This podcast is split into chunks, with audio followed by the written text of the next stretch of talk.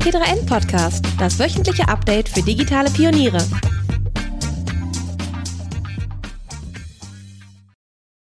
Ja, hallo, liebe T3N-Zuhörerinnen und Zuhörer. Wir sind in einer neuen Podcast-Folge.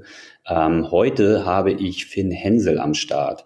Finn Hensel ist ähm, Gründer des Jahres geworden und ich würde sogar so weit gehen zu sagen, eine Gründerlegende in Deutschland, denn ähm, er hat viele sehr bekannte Startups auf den Weg gebracht. Ähm, da werden wir auch im Gespräch natürlich genauer drauf eingehen, aber auch das ein oder andere Startup ähm, gerettet. Also nicht nur ein Gründer from scratch, sondern eben auch ein, ja, ich würde fast sagen, ähm, Sanierer.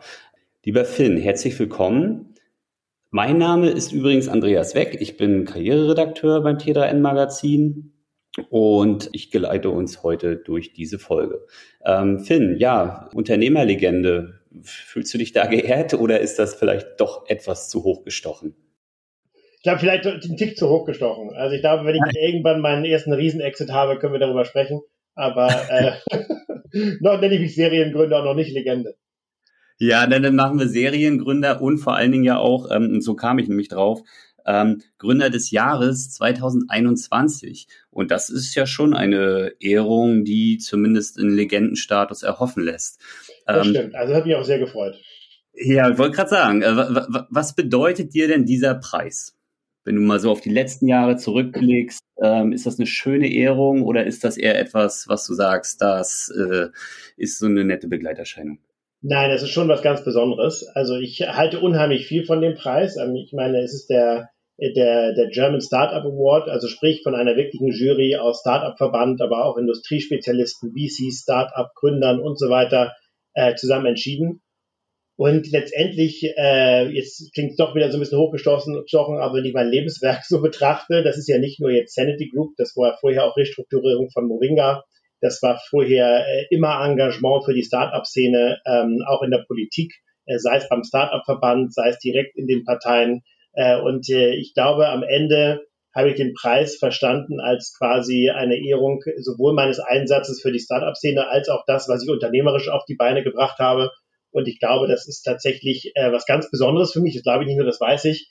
Äh, ich war auch sehr emotional in dem Moment, wo er verliehen wurde. Ich freue mich da unheimlich drüber. Ich glaube auch ohnehin, dass man Erfolge in der Startup-Szene viel mehr feiern sollte. Aber von mir ganz abgesehen, ähm, dass man halt sagen sollte, das ist tatsächlich was, äh, was auch äh, jeder mitbekommen sollte draußen, was hier halt alles erreicht wird und aufgebaut wird. Und dementsprechend war das für mich ein ganz besonderer Preis. Ich habe mich da sehr drüber gefreut. Und das ist tatsächlich eben nicht nur eine schöne Begleitsache, sondern tatsächlich, ich habe mich da ähm, wirklich sehr überrascht, war ich, aber auch sehr, sehr drüber gefreut. Mhm. Du bist ja äh, 1982 in Flensburg geboren, ähm, somit übrigens gerade einmal vier Jahre älter als ich, aber hast aus, aus meiner Perspektive schon einige Gründer, Unternehmerleben geführt. Äh, ein paar Stationen hast du ja eben schon angesprochen. Ähm, wenn du jetzt deine eigene Geschichte erzählst, wo fängst du da eigentlich an? Uh, das mache ich tatsächlich ein bisschen davon abhängig, äh, was die Leute quasi interessiert. Ähm, aber wenn ich tatsächlich anfangen würde, ähm, ich würde tatsächlich mit meinem politischen Engagement Ende der 1990er, Anfang der 2000er anfangen, weil da tatsächlich, das ist glaube ich auch kein Geheimnis, äh, als ich Vorsitzender der Jungen Union war, also der jungen CDU, da war das erste Mal für mich im Leben so, äh, dass ich selber Dinge organisieren musste, dass ich Teams leiten musste, dass ich Themen setzen musste, wir Projekte hatten, sei es Wahlkampf, sei es Themenabende.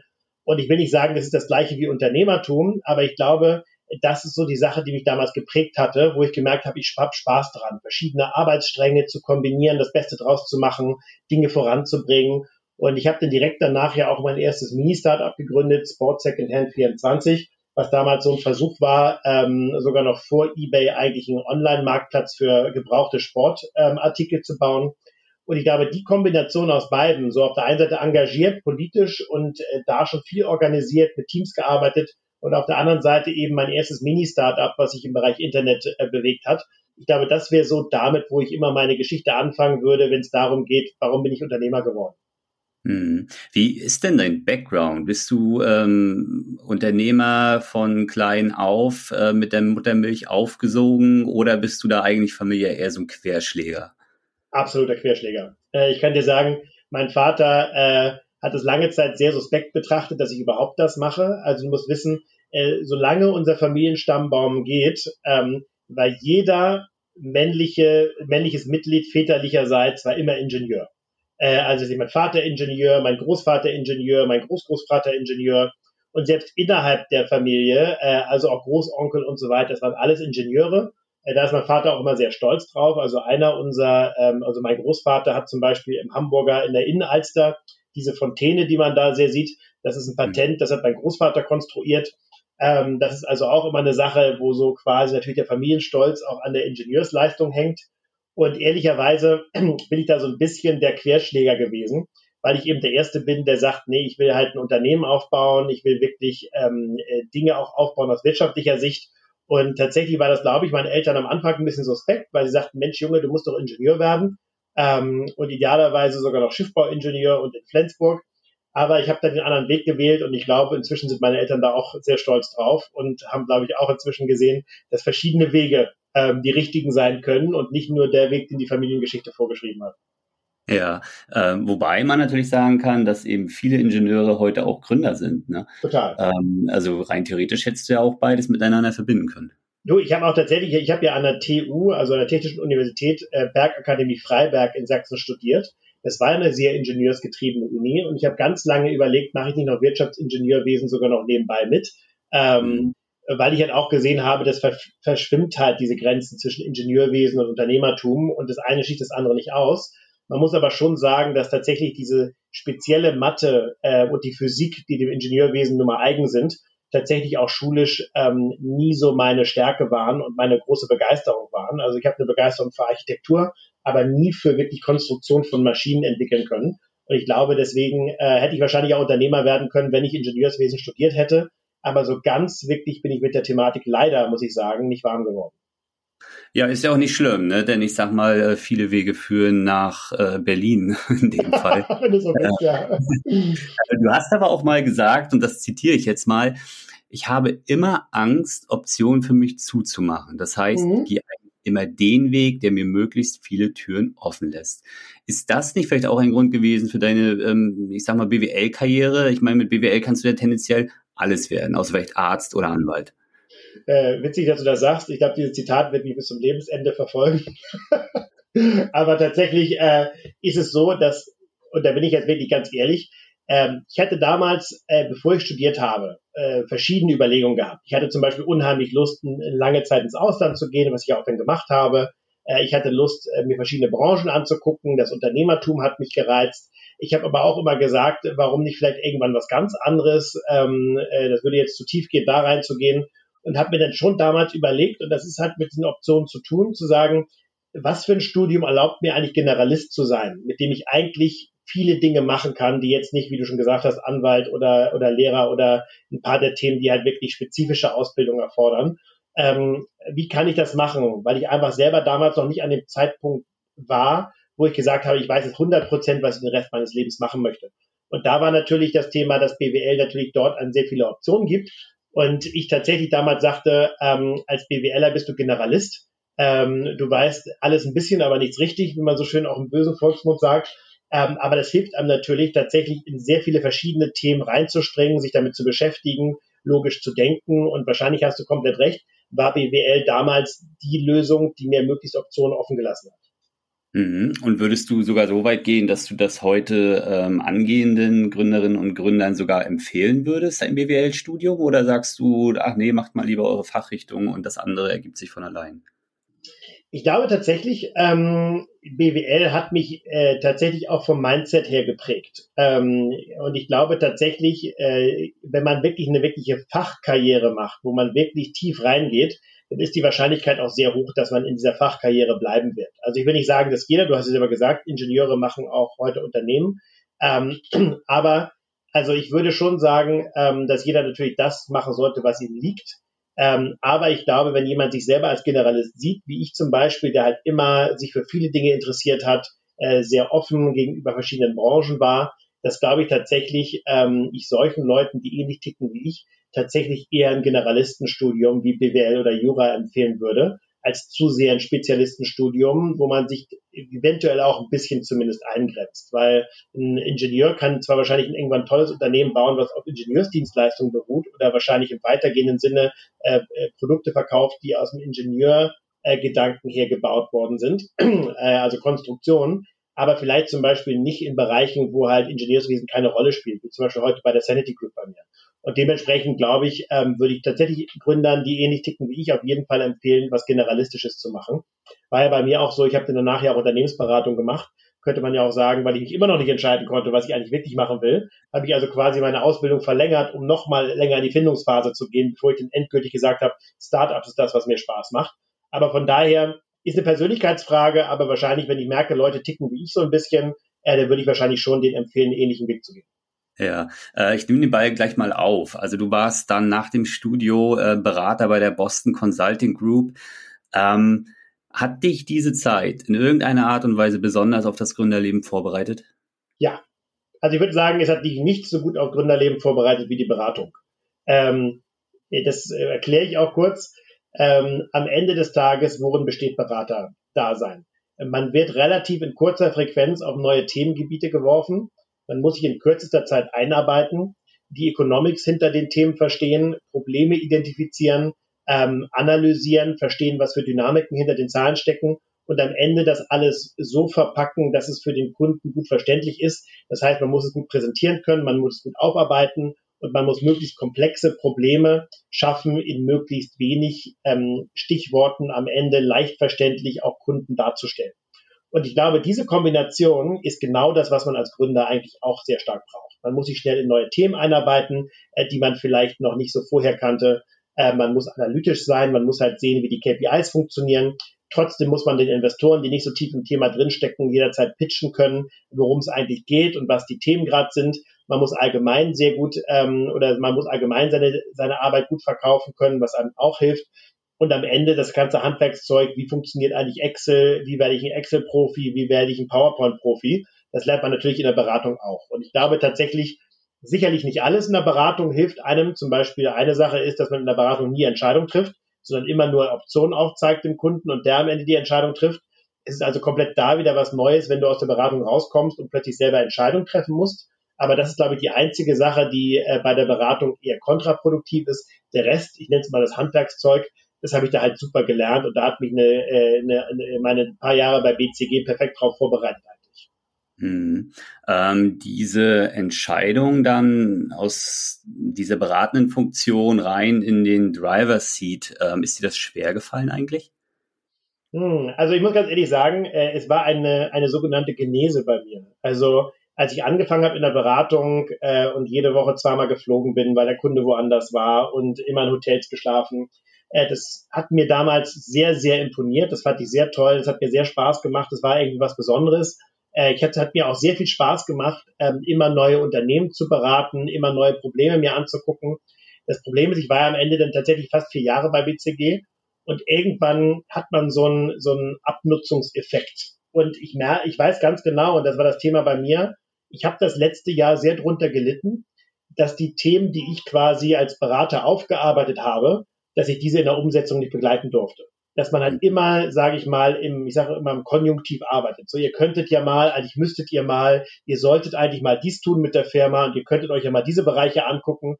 Ähm, aber am Ende ist man dann als Berater raus und die Firma entscheidet dann selber, ob sie es macht oder nicht. Und am Ende erfährt man sogar nie als Berater, haben sie eigentlich meine Empfehlung umgesetzt oder nicht.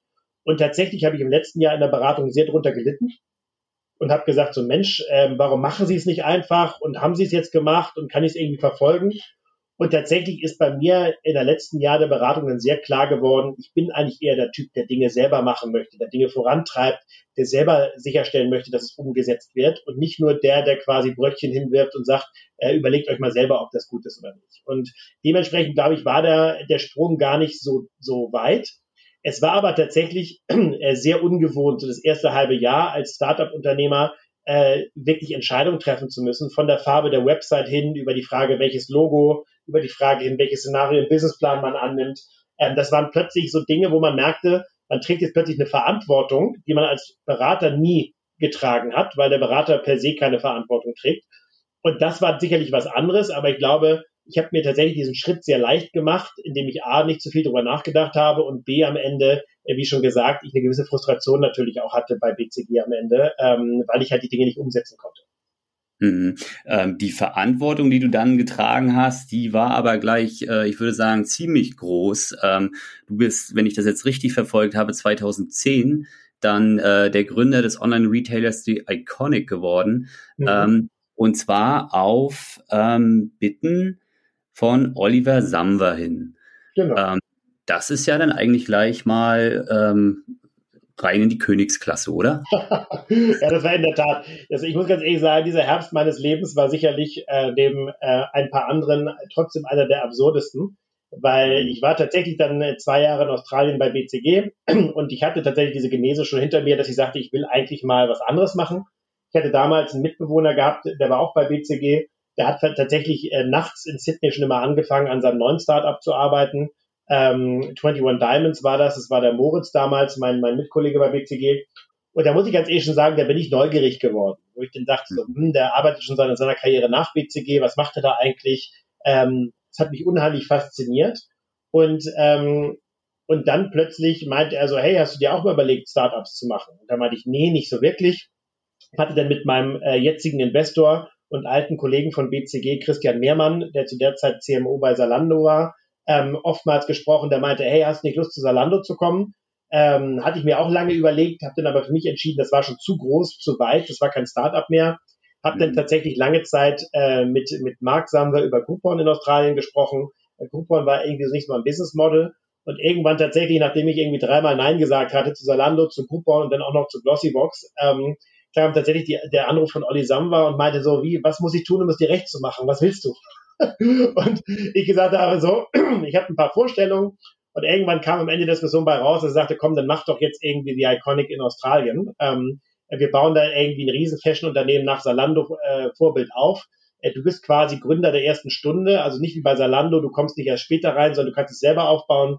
Du bleibst in Australien, äh, du kannst dir dein eigenes Team heiren. Ich habe dann ja auch meine ganzen quasi Kollegen, die dann Mitgründer geworden sind, von, von BCG rüber geheiert ähm, und tatsächlich war das dann so meine erste echte Gründung, auch wenn es natürlich unter dem Schirm vom Rocket Internet war. Aber natürlich war das was ganz Besonderes. Irgendwie unter 30 war ich damals noch, plötzlich irgendwie mehrere Millionen auf dem Konto zu haben und die wird gesagt, komm, äh, Chaka, du brauchst jetzt den größten Online-Fashion-Retailer in Südostasien ähm, und hast das Geld auf dem Konto und bist plötzlich Gründer. Äh, das war natürlich schon was ganz Besonderes und wie du schon sagst, so ein gewisser, gewisser Ritterschlag natürlich auch. So, liebe Zuhörerinnen und Zuhörer, wir unterbrechen den Podcast mal für eine kleine Werbepause. Ein paar Worte zu unserem Werbepartner PwC, der diese Folge heute sponsort. Das PwC Customer Centric Transformation Team unterstützt seine Kunden bei der Umsetzung von positiven Kundenerlebnissen und tut dies mit maßgeschneiderten Lösungen. Das Full-Service-Angebot richtet sich an alle Anwendungsfälle von der Strategie bis hin zur Implementierung. Die Lösungen werden für die gesamte Wertschöpfungskette und vor allem für die Bereiche E-Commerce, Marketing und Vertrieb angeboten. Interessiert euch das? Dann geht auf die Webseite pwc.de slash cct und schaut nach weiteren Informationen. Hast du in der Zeit irgendwie festgestellt, dass du ähm, irgendetwas besonders gut kannst und vielleicht auch etwas besonders schlecht kannst? Äh, ich glaube, das stelle ich immer noch jeden Tag fest, äh, dass es äh, da immer Dinge gibt. Ich glaube, was ich besonders gut kann, ich kann, glaube ich, sehr visionär denken. Ich kann tatsächlich auch Dinge sehr gut im Kopf strukturieren. Ähm, ich glaube, ich kann äh, Leute gut motivieren ähm, und ich kann tatsächlich, und ich bin tatsächlich ein sehr kreativer Denker. wenn ich was nicht gut kann, das habe ich damals auch schon festgestellt, dann ist es wirklich administrative tägliche Arbeiten, immer nachzuhalten, repetitive Themen äh, immer zu machen weswegen ich sicherlich auch, wenn es so eine Position in der Firma gibt, sicherlich kein guter COO wäre, weil natürlich ein COO ist immer sehr viel nachhalten, die Operations am Laufen halten, Prozesse implementieren, repetitive Themen machen. Ähm, und das ist tatsächlich etwas, wo ich merke, das liegt mir nicht. Aber das ist tatsächlich auch natürlich eine schöne Sache, irgendwann festzustellen, man hat Stärken und man hat, man hat seine Schwächen. Und wie kann ich mhm. selber mich so aufstellen, auch mit meinem Mitgründer und so weiter, dass ich die Schwächen idealerweise minimiere und äh, dass man halt optimal die Stärken, die man hat, halt nutzt. Hm. Gut, da hast du dann natürlich bei BCG als äh, Experte für PowerPoint und Excel ähm, früh gelernt, dass du diese Schwäche vielleicht nicht ähm, in eine Stärke irgendwann umwandeln willst. Ähm, du hast dann die Iconic trotzdem verlassen. Nach wie vielen Jahren war das? Drei Jahren würde ich, glaube ich, äh, ja, knapp drei Jahre war es, glaube ich. Ja, und du hast nicht nur die Iconic verlassen, sondern auch Australien und bist wieder nach Deutschland gegangen. Ähm, was war da der Grund? Ja, du, das war so eine Sache. Ich war ja dann damals ein paar Jahre bei BCG in Australien, dann danach noch mal ein paar Jahre bei The Iconic oder dann jetzt Global Fashion Group und dann Rocket Internet. Und irgendwann, es war so ein ganz emotionaler Moment. Ähm, weißt du, meine Eltern wurden irgendwie nicht jünger in Deutschland. Äh, meine Schwester ähm, äh, war auch langsam in der Phase, wo sie sagt, es könnten mal Kinder kommen. Und ich hatte irgendwie das Gefühl, ich verpasse ziemlich viel, was äh, in meinem Freundeskreis, in meiner Familie in Deutschland passiert. Ich habe tatsächlich auch in Australien, äh, mag zwar komisch klingen, ist aber so, Deutschland auch als Land vermisst, als, als äh, mein Leben dort. Und ähm, hatte dann irgendwann mal so einen, so einen magischen Moment, nenne ich das, wo ich äh, mit einer äh, Freundin von mir in Australien äh, essen war. Und die war so ein bisschen umgekehrt äh, wie ich. Die war quasi, ähm, die ist quasi geborene Deutsche, aber wurde in Australien geboren ist in mhm. Australien groß geworden und ist in einem Studium mit 21 nach Hamburg gegangen, um da zu studieren.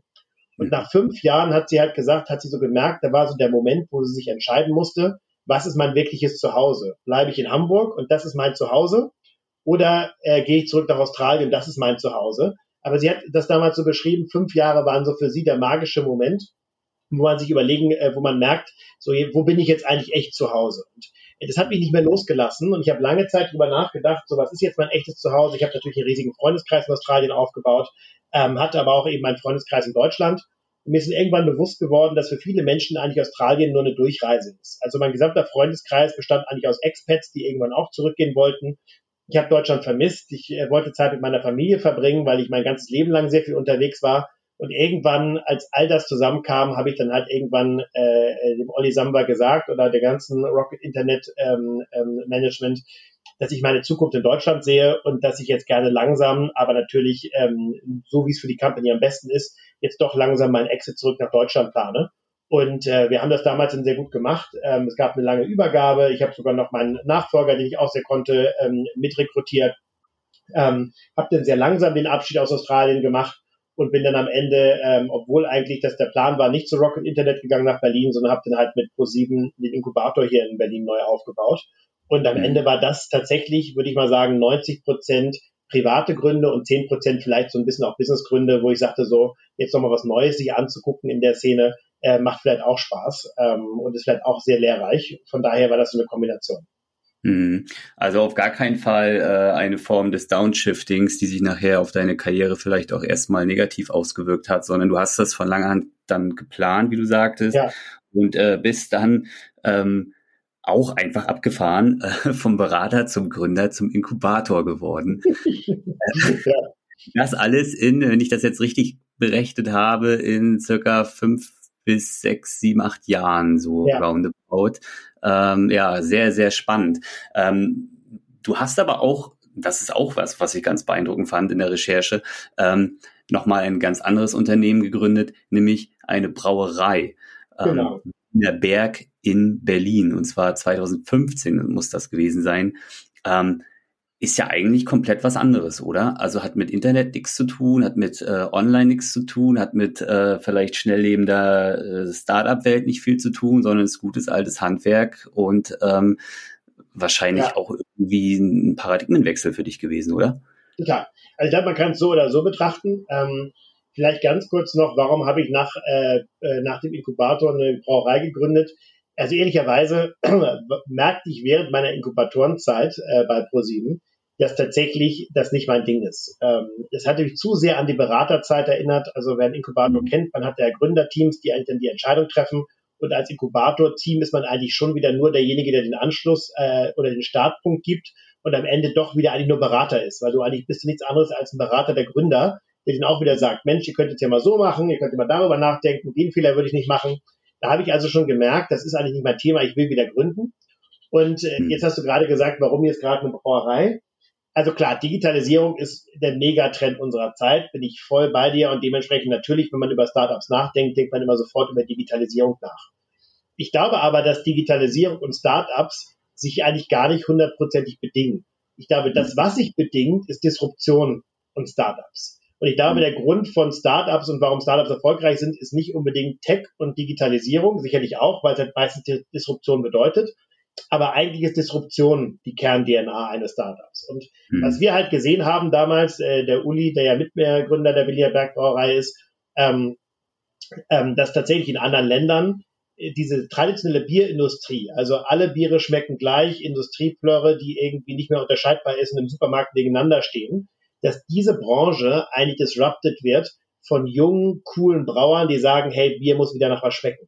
Und genau mhm. genommen ist eine, eine jahrhundertealte Brautradition verloren gegangen, wenn heute alle nur noch Pilsner trinken, dieses Pilsner immer gleich schmeckt und im Blindtest eigentlich gar nicht voneinander zu unterscheiden ist. Und das zu disrupten und zu sagen, hey, lass doch das, was in den USA und Australien jetzt schon so gut funktioniert, nämlich diese kreativen Brauereien, die jetzt diesen Biermarkt disrupten, lass das doch einfach ins Mutterland des Bieres nach Deutschland bringen und hier wird das Gleiche machen. Und das war tatsächlich schon der Gedanke, wo wir sagten so, hey, das war jetzt nicht nur irgendwie, lass uns doch mal eine klassische Industrie-Startup äh, machen, sondern tatsächlich sagen, wir wollen das disrupten. Wir wollen anders sein als die Branche. Wir wollen anders sein als die, die 99 Prozent der Biere, die im Supermarkt stehen.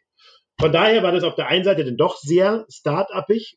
Auf der anderen Seite hast du natürlich eben sehr weltliche Probleme, sage ich dann immer so.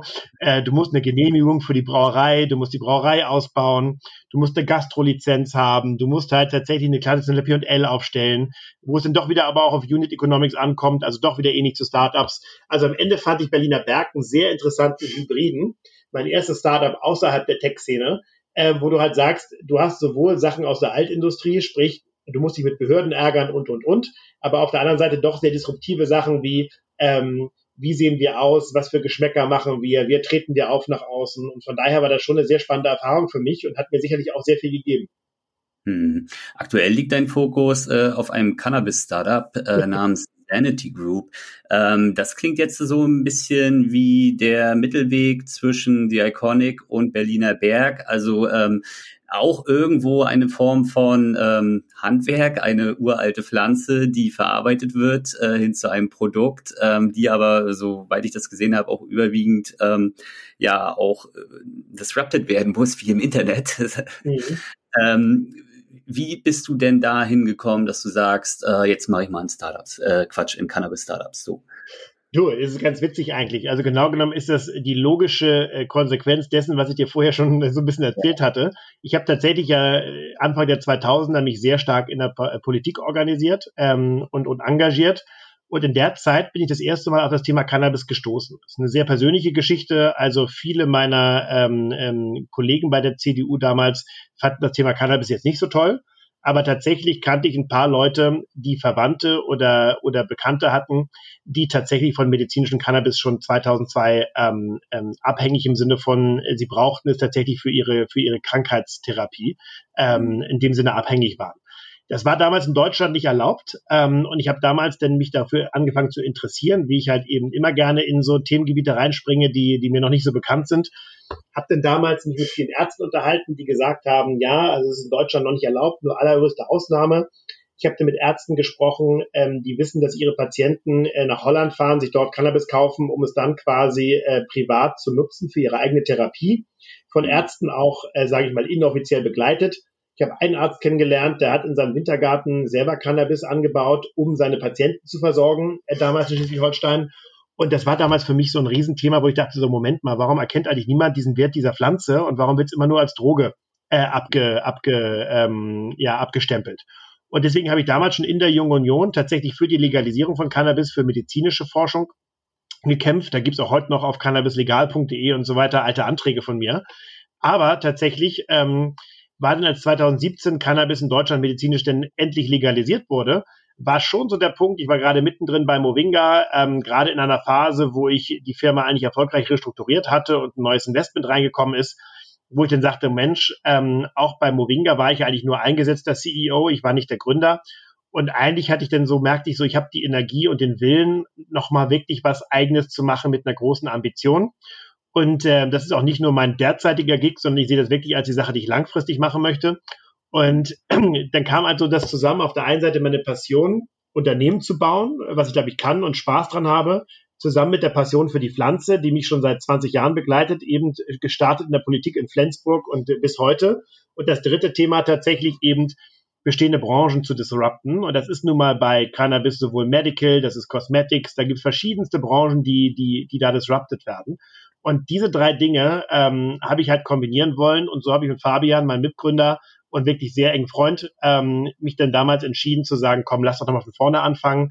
Wir haben dann beide unsere Unternehmen verlassen nach Absprache mit den Investoren und haben dann mit Sanity Group noch was komplett Neues gemacht, aber eben tatsächlich nicht, weil wir auf den kurzfristigen Trend Cannabis aufspringen wollten, sondern wirklich, weil wir gesagt haben, äh, wir glauben an die Pflanze, wir glauben an das Potenzial und ähm, wir müssen dieses Thema gesellschaftlich voranbringen. Mhm. Ähm, du hast da natürlich als äh, Gründer in der Branche ähm, sicherlich nochmal tiefere Informationen oder ähm, Horizonte. Ähm, das Thema Cannabis, wie du schon sagst, ist ja so teillegalisiert bei uns. Ähm, ich war selber damals mal eine Zeit lang in San Francisco tätig und habe dort, das war so 2014, 2015, äh, festgestellt, wie nach und nach immer mehr ähm, Staaten auch gefallen sind vom medizinischen Nutzung hin zu einer, ähm, ja, ich sag mal, consumer-offenen äh, Nutzung. Ähm, in Deutschland haben wir jetzt diesen Moment, dass Cannabis medizinisch zwar nutzbar ist, aber noch nicht erhältlich. Ähm, wie lange dauert das noch, bis das passiert? also, so, äh, das ist jetzt natürlich der private Finn versus der Sanity Group Finn. Also ähm, grundsätzlich ist die Sanity Group so gebaut, dass sie äh, erfolgreich und ein riesiges Unternehmen wird, äh, was nachhaltig ist, ohne eine vollständige Legalisierung. Also wir fokussieren uns sehr auf Forschung und Entwicklung der Pflanze, medizinische Nutzung, Wellbeing-Nutzung. Ähm, mhm. Sprich, also aus Unternehmenssicht ist das gar nicht notwendig. Wenn du mich jetzt privat fragst, was meine Meinung dazu ist, ich glaube tatsächlich, dass nach wie vor wir das positive Potenzial der Pflanze ähm, nicht genug erkennen und die Risiken der Pflanze, die definitiv da sind, aber doch etwas zu hoch aufhängen. Und äh, ich glaube am Ende, eigentlich kann man es mit rationalen Argumenten, äh, gerade wenn man sich anguckt, wie schädlich und gefährlich Nikotin und Alkohol sind, dieses Verbot eigentlich nicht aufrechterhalten, weil es am Ende eine unfaire Behandlung von Cannabis ist. Äh, das, wissen, weiß, das wissen sogar viele Leute in der CDU, die sagen nur am Ende, und das ist natürlich auch ein valides Argument, ist das Grund genug, eine dritte Droge freizugeben? Ähm, oder ist das äh, eher so, dass wir sagen sollten, nee, eigentlich sollten wir den Deckel dazu machen, wo er gerade ist? Ich glaube aber, dass am Ende die Gefahr von Cannabis tatsächlich vergleichsweise gering ist. Und dementsprechend sieht man ja auch ähm, grundsätzlich, was Uruguay gemacht hat, was Kanada gemacht hat, was die USA jetzt machen, was Israel demnächst machen wird, was Mexiko machen wird, was die Schweiz jetzt macht. Die Legalisierung von Cannabis, die hat tatsächlich, kann auch sehr positive Effekte haben. Nur mal so als Beispiel, Holland hat weniger Drogentote in Prozent der Bevölkerung als Deutschland. Das heißt, da kann man schon mal sagen, dieses ganze Thema Einstiegsdroge ist damit schon mal widerlegt, weil sonst würden die ja mindestens genauso viele Drogentote haben wie wir prozentual an der Bevölkerung. To make a long story short, ich glaube, die ähm, Parteien wissen inzwischen, dass es äh, nicht mehr lange haltbar ist, dieses Cannabisverbot. Und für mich sage ich immer, das ist nicht eine Frage ob, sondern nur wann. Und das hängt natürlich sehr von den politischen Realitäten ab. Also man hat heute im Bundestag sechs Fraktionen. Ähm, zum ersten Mal in der Geschichte der Bundesrepublik haben sich vier von diesen Fraktionen vor der Bundestagswahl ins Programm geschrieben, dass sie Cannabis legalisieren oder zumindest teillegalisieren wollen. Nur zwei Fraktionen im Deutschen Bundestag sind noch dagegen, beziehungsweise neutral. Das ist die CDU, CSU und das ist die AfD. Und dass die FDP jetzt so äh, aggressiv eine Legalisierung fordert, das ist neu. Dass die SPD jetzt plötzlich zum ersten Mal sagt, wir wollen Modellregion und eine Entkriminalisierung, auch das ist neu. Mhm. Und deswegen glaube ich, je nachdem, wie die politische Realität sein wird, ähm, Ende des Jahres nach der Bundestagswahl, kann das theoretisch auch relativ schnell gehen. Ja, also ich sehe es ja selber in der CDU. Das ist kein ideologisches Thema mehr. Das ist ein Thema, wo sich die CDU wahrscheinlich sagt, damit offensiv Wahlkampf zu machen, das, das, das bringt denen nichts. Aber am Ende glaube ich, diese, diese Hürde zu sagen, die CDU will auf jeden Fall, dass es verboten bleibt, ich glaube, die baut sich sehr, sehr stark langsam ab und baut sich auch schon die letzten fünf Jahre ab. Von daher, also äh, um eine kurze Frage mit der langen Antwort abzuschließen, ähm, ich glaube, je nachdem, was im, im, im September, Oktober passiert bei der Bundestagswahl, kann das tatsächlich relativ schnell passieren, dass wir dort äh, signifikante Änderungen sehen. Hm. Und dann seid ihr mit Sanity Group natürlich ähm, am Ball. Ähm, auch wenn ihr jetzt natürlich sagt, äh, ihr seid gar nicht darauf angewiesen, denke ich mal, würde das euren Markt enorm erweitern. Und ähm, ja, da äh, möchte ich dann an der Stelle einfach mal sagen, ähm, Glückwunsch und ich werde dann vielleicht bald einer eurer Käufer werden. ähm, schauen wir mal. Ähm, gut, nun nochmal die, diese Gesamtperspektive. Also du hast ähm, den Online-Retailer The Iconic gegründet. Du hast ähm, die Berliner Brauerei Berliner Berg gegründet. Du hast äh, das Cannabis-Startup Sanity Group gegründet. Das ist ja nun alles unterschiedlich, unterschiedliche Branchen.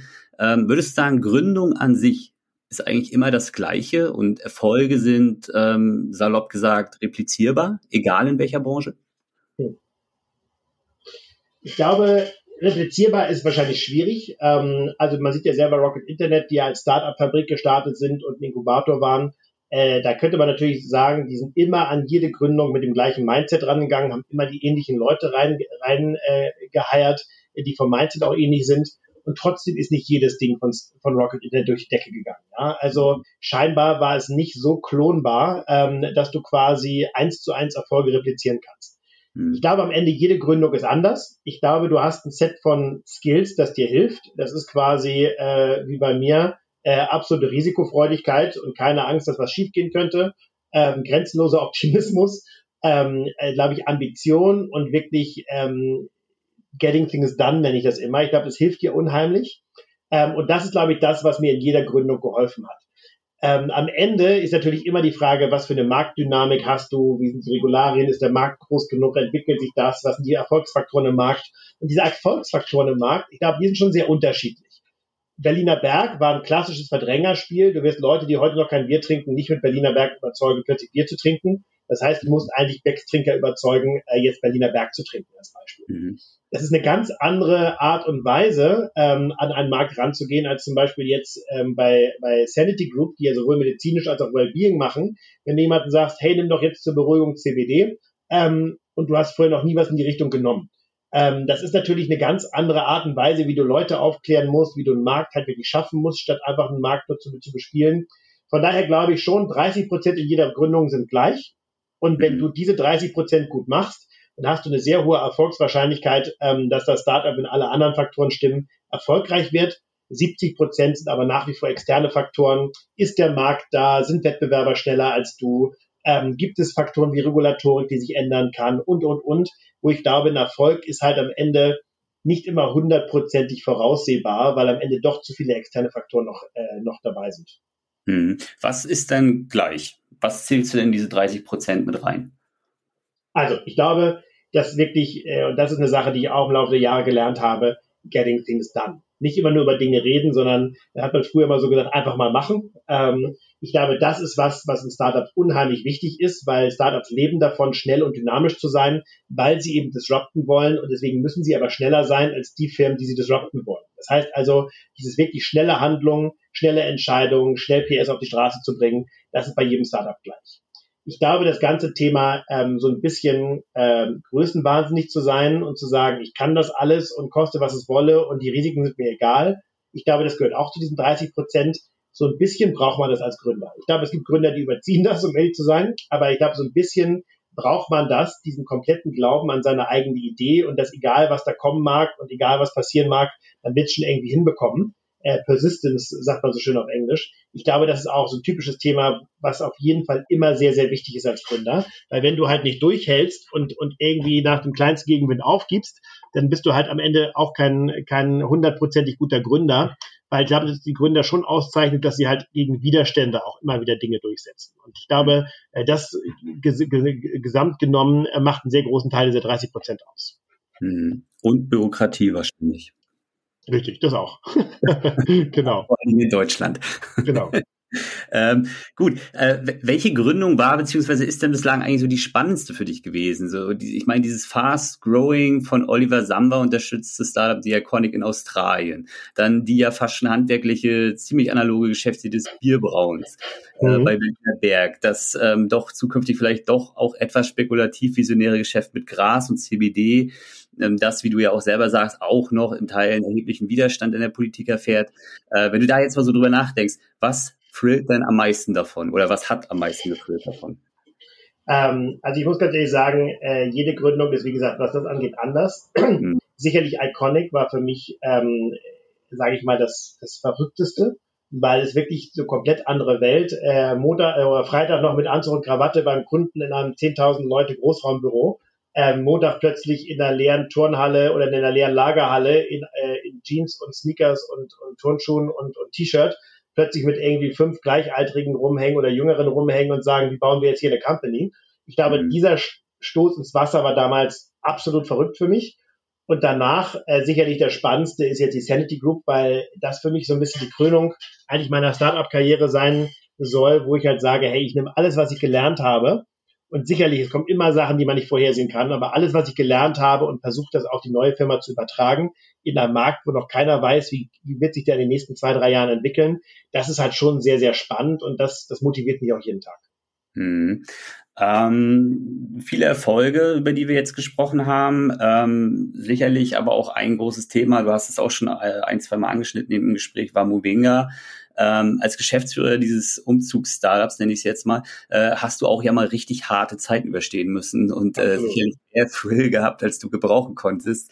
Ähm, du hast da ein Hype-Startup übernommen, das mit dem Wachstum nicht ganz klar kam, äh, ein Krisenfall wurde und ja schlussendlich sogar fast gegen die Wand gefahren werde. Äh, es gab da Kündigungen, es gab, soweit ich es äh, in Erinnerung habe, Rückzüge aus Expansionsplänen. Wie hast du denn diese Zeit erlebt und was hast du da vielleicht auch völlig neu nochmal gelernt? Ja, also es war verrückt. Also es war tatsächlich mal äh, wirklich ein ganz anderes Skillset, nämlich die Restrukturierung, ähm, die ich dort lernen musste. Äh, du hast eigentlich schon das gut beschrieben. Ähm, es wurde als Hype-Startup äh, gegründet, dann ist es sehr schnell gewachsen, sehr junge Gründer gehabt, die natürlich die Erfahrung auch noch gar nicht hatten, wie man sowas skaliert. Äh, denn mit mir ähm, an Bord, ähm, dort halt tatsächlich äh, lange Zeit ähm, oder was heißt lange Zeit, zwei Monate noch äh, quasi mitgespielt und gedacht, es wird irgendwie alles, dann aber letztendlich erkannt, so geht's nicht weiter. Und dann tatsächlich die Firma radikal runterzukürzen, äh, Länder zuzumachen, Leute zu entlassen und das alles mit einer PR-Welle, die halt komplett gegen einen klatscht, weil halt äh, nur über die Skandale und über die Fehler von Moringa gesprochen wurde, was natürlich auch am Ende Endkunden ähm, irritiert hat, weil natürlich, äh, wenn die bei Moringa einen Umzug buchen wollen, die googeln das und wenn sie es googeln, äh, dann sehen sie sofort irgendwie die ganzen Artikel, die da oben stehen, äh, von wegen äh, Gründer raus und so weiter. Das war wirklich eine lange Zeit habe ich gedacht, es sei ein Kampf gegen Windmühlen, es sei nicht zu gewinnen. Ähm, aber wie gesagt, da haben mir die Gründermentalität auch wieder geholfen zu sagen, hey, Durchhaltevermögen, glauben, dass es funktioniert, Optimismus und der nötige Punkt Größenwahn. Weil die eine Seite war sicherlich die Firma so zu restrukturieren, dass sie wieder gute Zahlen schreibt. Das haben wir ja tatsächlich in relativ kurzer Zeit ziemlich gut umgedreht. Aber auf der anderen Seite war es natürlich das Investorenvertrauen zurückzugewinnen. Ähm, die hatten Movinga schon alle abgeschrieben die ganze Startup-Szene äh, hatte Movinga schon abgeschrieben. Ich weiß nur, äh, das war ja noch äh, Sommer, auf die man auch auf Partys gehen konnte, nicht so wie jetzt. Ähm, auf irgendwelchen Gründerpartys äh, wurde äh, mir dann gesagt, ach, äh, Movinga gibt's noch? Ich dachte, ihr seid schon hops. Ähm, und gegen solche Widerstände dann anzukämpfen und dieses tote Pferd doch wieder zum Leben zu erwecken, mhm. das war tatsächlich eine große Erfahrung und da auch Vertrauen der Investoren wieder zu gewinnen und am Ende die Firma zu retten, ähm, muss ich ganz ehrlich sagen, äh, rückblickend äh, frage ich mich manchmal selber, wie das passiert ist, ähm, weil das war wirklich am Ende eine ganz wilde Reise mit vielen Auf und Abs. Und sicherlich auch nachdem die, die Firma initial gerettet war, gab es noch weitere Punkte immer wieder, weil tatsächlich dieser Ruf immer der Firma mitgeschwungen ist und am Ende natürlich auch die Investoren, die auf dem Cap Table waren, äh, unterschiedliche Erwartungen hatten und, und, und. Also es war tatsächlich ein sehr, sehr komplexes Thema wo ich froh bin, dass ich das am Ende so gut gelöst habe, dass die Firma heute gesund und sauber aufgestellt ist, gut finanziert ist, ein neues Gründer oder ein neues Management-Team hat, was sehr gut funktioniert.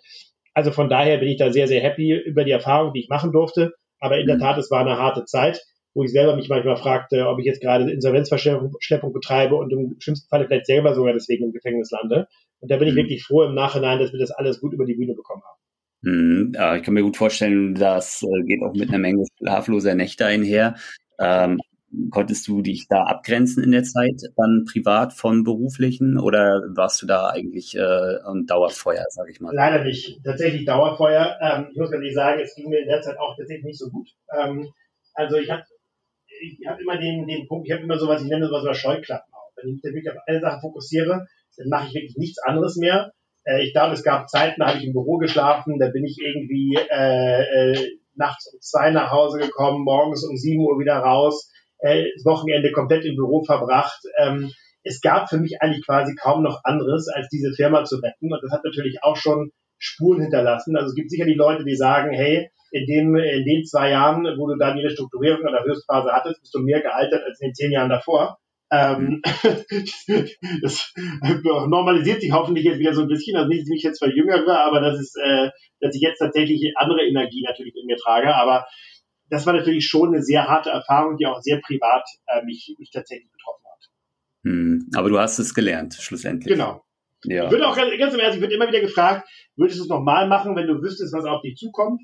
Und es ist jetzt ehrlicherweise kein klares Jahr, wo ich sagen würde, ja geil, auf jeden Fall wieder, war ein super Ride. Äh, auf der anderen Seite ähm, ist dann aber doch immer wieder so, das, wo ich denke, ich habe Freunde gewonnen, ich habe viel gelernt, ich habe äh, eine Firma gerettet, davon auch nicht äh, außer Acht lassen, also knapp 200 Mitarbeiter irgendwie ähm, am Leben gehalten ähm, äh, im Sinne von beruflich. Äh, das darf man halt auch nicht außer Acht lassen. Mhm. Und äh, ich will mich nicht nur mir auf die Schultern oder auf die Fahne schreiben. Das war natürlich eine Teamleistung. Aber am Ende des Tages äh, ist da auch so viel Gutes durch diese Rettung von Moringa rausgekommen, weil ich auch glaube, ein gutes Beispiel für die Startup-Szene war, dass man Startups nicht immer sofort aufgeben sollte. Ähm, und dementsprechend ähm, wüsste ich gar nicht die Antwort auf die Frage, ob ich es nochmal machen würde. Da gibt es sicherlich gute Argumente für beide Seiten. Hm. Ähm, gibt es eigentlich äh, eine Sache im Kontext deines beruflichen Werdegangs, von denen du jetzt behauptest, Mist, das habe ich immer noch nicht gelernt, obwohl ich es eigentlich sollte? Programmieren. Äh, das ist tatsächlich eine Sache, das, das sagt zwar jeder so gerne nebenbei, aber wo ich sage, so, wie gesagt, ich komme ja aus einer Ingenieursfamilie, wo ich immer gedacht habe, das Ingenieurwesen der Startup-Szene ist das Programmieren. Ähm, das ist eine Sache, wo ich sage, da würde ich mich eigentlich, eigentlich sehr, sehr gerne sehr viel mehr mit beschäftigt. Weil tatsächlich ähm, habe ich auch in allen Firmen, die ich ähm, eigentlich gegründet hatte, das war damals bei Iconic, das war dann danach aber auch bei Epic, äh, also bei Pro7 und danach noch wieder bei Movinga am Anfang, ich habe mhm. immer die Tech-Teams verantwortet. Und am Ende, ich bin äh, ein unheimlicher Tech-Nerd, ich liebe das, aber am Ende des Tages äh, habe ich immer darunter gelitten, dass ich die Programmierer oder Developer äh, nicht so verstehe, wie ich sie eigentlich verstehen müsste und wollen würde. Und am Ende das, was sie dann wirklich jeden Tag tun, immer noch irgendwo eine Art Buch mit sieben Siegeln für mich geblieben ist. Und ich glaube, das ist eine Sache, wo ich sage, würde ich nochmal zehn Jahre zurückspulen und würde meine wenige Freizeit, die ich hatte, für irgendwas opfern, dann definitiv nochmal ein Ruby on Rails oder was auch immer heute die, die aktuellen ähm, starken Programmiersprachen sind, doch mhm. nochmal machen und zu lernen, äh, wie man eigentlich programmiert, um da halt jetzt wahrscheinlich nicht selber der beste Programmierer zu werden, aber zu verstehen, wie die Dynamiken dort funktionieren. Ich glaube, das wäre tatsächlich eine Sache, die ich, die ich, die ich manchmal bereue, nicht gemacht zu haben. Ja, den, äh, den, das nehme ich jetzt mal als auch als Tipp äh, an für Gründerinnen und Gründer, die vielleicht auch noch äh, in den, in den ähm, Kinderschuhen ihrer Karriere stecken und vielleicht auch noch ein bisschen mehr Zeit haben als du jetzt, dass sie, wenn sie dann Internet ähm, werden möchten, sich das vielleicht noch, noch mal aneignen. Ähm, ja, lieber Finn, wir sind am Ende unseres Podcasts angekommen. Ich danke dir auf jeden Fall für die ähm, Sightseeing-Tour durch deine berufliche Karriere. Gerne. für deine Learnings auch. Ich glaube, dass ein, zwei äh, gute Sachen dabei gewesen, die man ähm, für seine eigene Karriere auch lernen kann. Insbesondere ähm, die Abgrenzung, liebe äh, Zuhörerinnen und Zuhörer. Das ist eine ganz wichtige Sache. Denn äh, wer lange überpaced, äh, wird irgendwann mit die Probleme im Bett liegen, um das mal in einer, in einer Läuferanekdote zusammenzufassen. Ähm, ja, lieber Finn, ich entlasse dich jetzt in den Tag. Ähm, Danke. Oder den weiteren Tag. Es ist 12.53 Uhr. Ähm, wir machen jetzt wahrscheinlich erstmal Mittag, oder? Ja, hat Spaß gemacht auf jeden Fall. ja, mir auch. Ich wünsche dir was und ähm, bis bald. Bis bald. Tschüss.